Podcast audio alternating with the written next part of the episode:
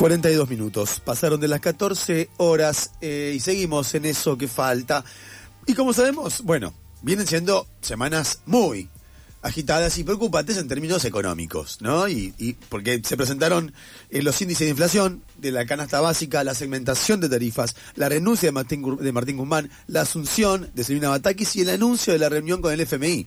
Entonces, para profundizar sobre la realidad económica, estamos en comunicación con María Julia Eliosov, economista integrante de la Sociedad de Economía Crítica. Hola, eh, María Julia, ¿cómo estás? Emiliano te saluda. Hola, ¿qué tal? Buenas tardes. Buenas Gracias eh, por el llamado. Gracias a vos Estoy por un tu poco tiempo. afónica. Sí, no pasa nada, te- te- te- se te escucha perfecto igual. Perfecto. Eh, para empezar a preguntarte, ¿cómo, ¿cómo se puede explicar una crisis de este estilo cuando los índices macroeconómicos en un contexto internacional tan complicado como el que estamos siguen mostrando crecimiento? ¿Es una crisis económica que se explica a partir de una crisis política?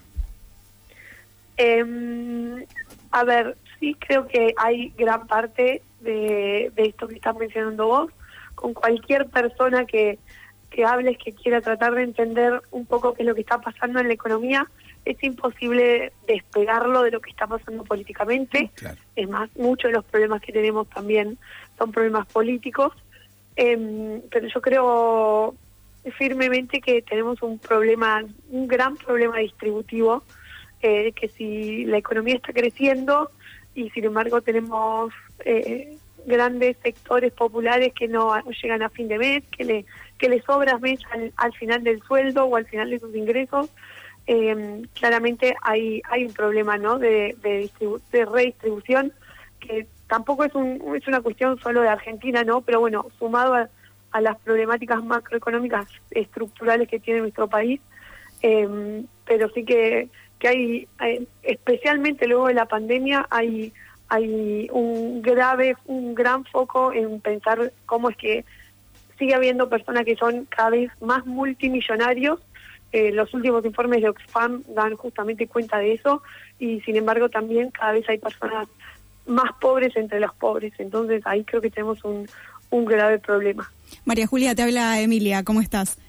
Sí, Emilia, hola, ¿cómo estás? Bien, hay una frase que se viene repitiendo en medios de comunicación y hace bastante tiempo, incluso también forma parte de la historia económica de este país, que no sabemos en términos reales cuánto impactaría o no, y es sobre todo eh, lo vinculado a la exportación de granos por parte de algunos sectores agroexportadores. Hablabas ahí de la poca distribución o la no distribución que existe. Entonces la pregunta tiene que ver con si efectivamente liquidar esos granos resolvería a corto plazo esta crisis de entrada de dinero por esas transacciones o no, o no tiene nada que ver. Eh, a ver, sí, hay, me parece como al- algunas puntas para pensar, yo creo, en primer lugar, eh, se está haciendo continuamente foco en la cuestión del, del déficit fiscal, ¿no? Antes que pensar en, en otras problemáticas que, que tenemos, sí, eso está mucho más puesto en la agenda, el problema del déficit eh, y, de la falta de dólares antes de eso, que hay un montón de gente que de que la canasta básica de alimentos está en más de 100 mil pesos para una familia. Entonces, em, si, centramos la discusión en la cuestión del, del déficit fiscal, obviamente que eh, los granos que están acopiados y que no está liquidando el campo y que está especulando con la brecha cambiaria que existe hoy entre el dólar oficial y el dólar legal como le llamemos, eh, obviamente que ahí hay, una gran responsabilidad y hay un montón de dólares ahí que se tienen que que se podrían conseguir para que nuestra economía eh, tenga un cierto alivio. Pero no es el no es el único lugar digamos de donde obtener obtener dólares no hay un montón de de evasión de ilusión fiscal de las grandes que muchas veces son las mismas empresas que, que están eh, especulando con la cotización del dólar eh, las que fugan y, y, y eluden los impuestos y que, mm, que tienen sus cáscaras en países como Uruguay o países como Paraguay, sino, o incluso, bueno, países, los famosos, las famosas jugas fiscales en Europa y en, y en otras partes del mundo, eh, ahí también faltan un montón de regulaciones y falta eh, el ojo del Estado mirando qué es lo que pasa. Y también obviamente con, con las importaciones, ¿sí? que, que hay que hay una gran tarea también ahí en revisar eh, qué es lo que se está importando. Se están importando materias primas que son necesarias para la producción interna o para de cosas que eh, efectivamente no tenemos o se están importando eh, bienes de lujo como autos de lujo a precios de dólar ridículos para para que solamente algunos hagan tomen beneficios de, de, esta posibilidad no de, de, o de esto que ocurre ahora que tenemos distintos tipos de cambio. María, te saluda eh, Alejandro. Te saluda Alejandro. Te quería preguntar, eh, perdona que te interrumpa, relacionado con esto de, las exportaciones. La semana eh, pasada y también el fin de semana empezó a circular la idea de la implementación de lo que se conoce, por lo menos en los medios se, habló de dólares. perdón, se me fue Alejandro, no te terminé. Ah, ¿Me escuchás ahí? ¿Ahora me escuchás? Ah, sí. No, te decía que se empezó a circular la idea de la implementación de este dólar soja, digamos, como otro tipo de cambio. Eh, ¿Vos crees que este, este problema de, el de, la, de, exportar estos granos que están guardando, especulando, se puede solucionar con una mejora en el tipo de cambio o hay otra discusión de fondo detrás de tinte político que excede el valor que recibe quien produce por cada tonelada de soja?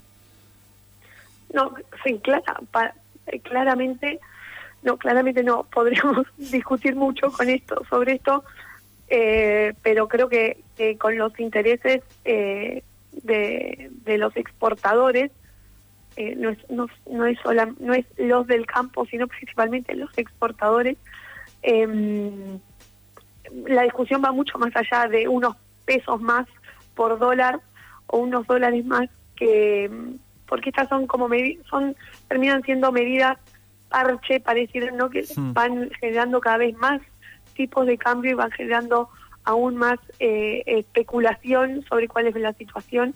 No creo que con eso solamente se pueda eh, mejorar la situación. Creo que estamos en un momento en que, eh, en un momento bisagra realmente, en un momento donde las decisiones que se tengan que tomar tienen que ser realmente importantes y que es imposible esto de que las crisis son oportunidades eh, son oportunidades para algunos nada más y que a río revuelto esto de la ganancia de pescador, como, como se hace el, el dicho, em, en el momento de crisis eh, ganan los que tienen más información, ganan los que tienen más poder, ganan los que tienen mayor posibilidad de controlar determinadas variables, a no ser que con realmente esfuerzo y, y, y decisión política eso se transforme.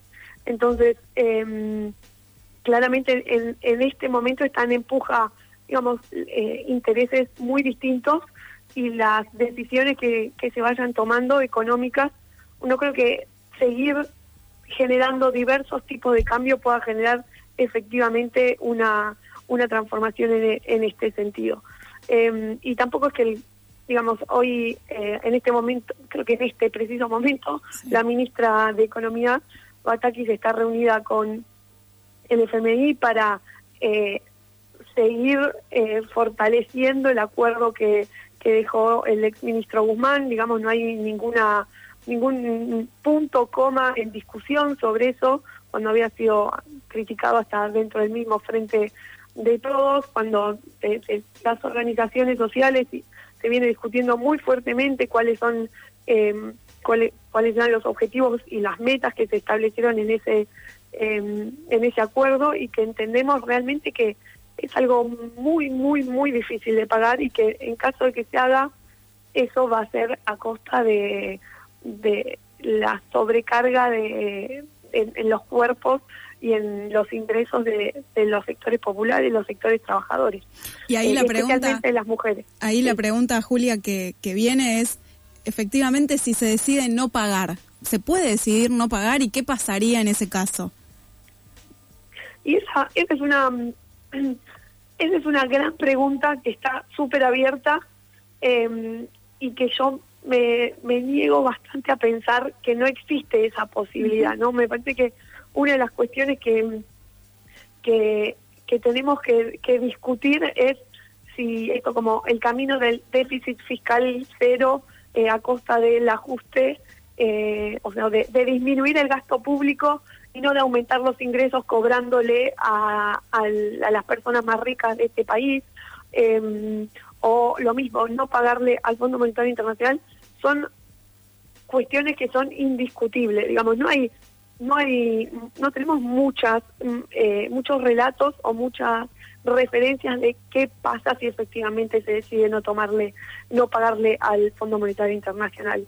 Eh, y en muchos aspectos hay muchos investigadores y, muchos economistas y muchas organizaciones que están trabajando muy profundamente en, analizar eh, historias de la historia de los acuerdos con el Fondo Monetario Internacional y muestran que eh, no sería muy diferente la situación a la que vamos a pasar en este nuevo acuerdo uh -huh. que tenemos con el Fondo Monetario Internacional, porque de hecho implica un ajuste muy grande, implica reducir partidas presupuestarias para derechos humanos básicos, para garantizar derechos humanos básicos. Entonces, eh, esa, ese susto o ese cuco que en general tenemos de que vamos a quedar aislados del mundo, eh, en muchos sentidos, eh, digamos, se puede replicar, hasta parece que, que no fuera tan así o que no sea tan cuco, tan susto. Incluso no sería tan malo quizás en algunas cosas no depender tanto externamente. Exactamente, exactamente. ¿Hay punto intermedio entre respetar el acuerdo a rajatabla o no pagar? Digo, por ejemplo, eh, cam cambiar, cam cambiar en parte eh, la, la los acuerdos justamente que eh, con el Fondo Monetario o es esperar eh, que el Fondo Monetario digamos tenga un alma sea un alma sensible y eso no va a pasar eh, a ver de hecho la, la, reunión de hoy con Batakis era para revisar el acuerdo no sí. entonces de hecho eh, o sea la decisión de Argentina fue a ir a decir bueno nosotros vamos a seguir con este acuerdo tal cual eh, lo habíamos eh, convalidado en este momento. Ahora también podría haber, la decisión podría haber sido, bueno, che, este acuerdo la verdad que fue fue creado en un, más allá de las críticas que tengamos y muchas para hacerle en el de, del acuerdo tal cual se firmó en ese momento. Sí. Pero incluso hoy en día, seis, seis meses después o cinco meses después, la situación es muy diferente. Entonces también se podría haber haber sentado claro. una habernos sentados en una mesa y decir, bueno, eh, las condiciones cambiaron para el mundo en general, incluso porque el, tampoco la guerra estaba desatada en, en, en, estas mismas condiciones, no había no, no se manejaban los números de inflación que había en todo el mundo, ni, mm. bueno, muchas muchas condiciones que han cambiado y podría haberse pensado incluso de, de, de revisar ese acuerdo. Eh, pero bueno, no es el no es el camino, digamos, que, que elige que está eligiendo el, gobierno en la actualidad, ni que me imagino va a elegir ninguno de los otros gobiernos que parecen, de los otros partidos que parecen estar en la carrera presidencial. Claro. Bueno, eh, nos vamos a quedar pensando, María Julia, en todo esto porque básicamente, eh, bueno, se vienen dando como estas coyunturas económicas cíclicamente de crisis muy profundas, ¿no? Digo, eh, no, no se avanzó demasiado, por ejemplo, en esto que Alberto Fernández en algún momento dijo, hay que investigar la toma de deuda y eso Exacto. quedó en la nada.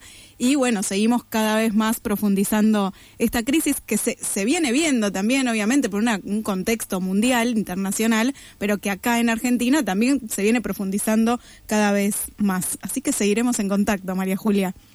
Perfecto, sí, yo creo que lo más importante es no quedarnos con el mensaje que el único camino sí. es el que que se está planteando eso que hay incluso este proyecto que vos mencionás quedó también dando vuelta el proyecto de eh, la red inesperada, que es algo que está mm. implementado en un montón de países, porque es algo que ocurrió en un montón de países, y eso también es una fuente de dólares sí. importante para cobrar y, y, progresiva, ¿sí? de cobrar a los que más tienen.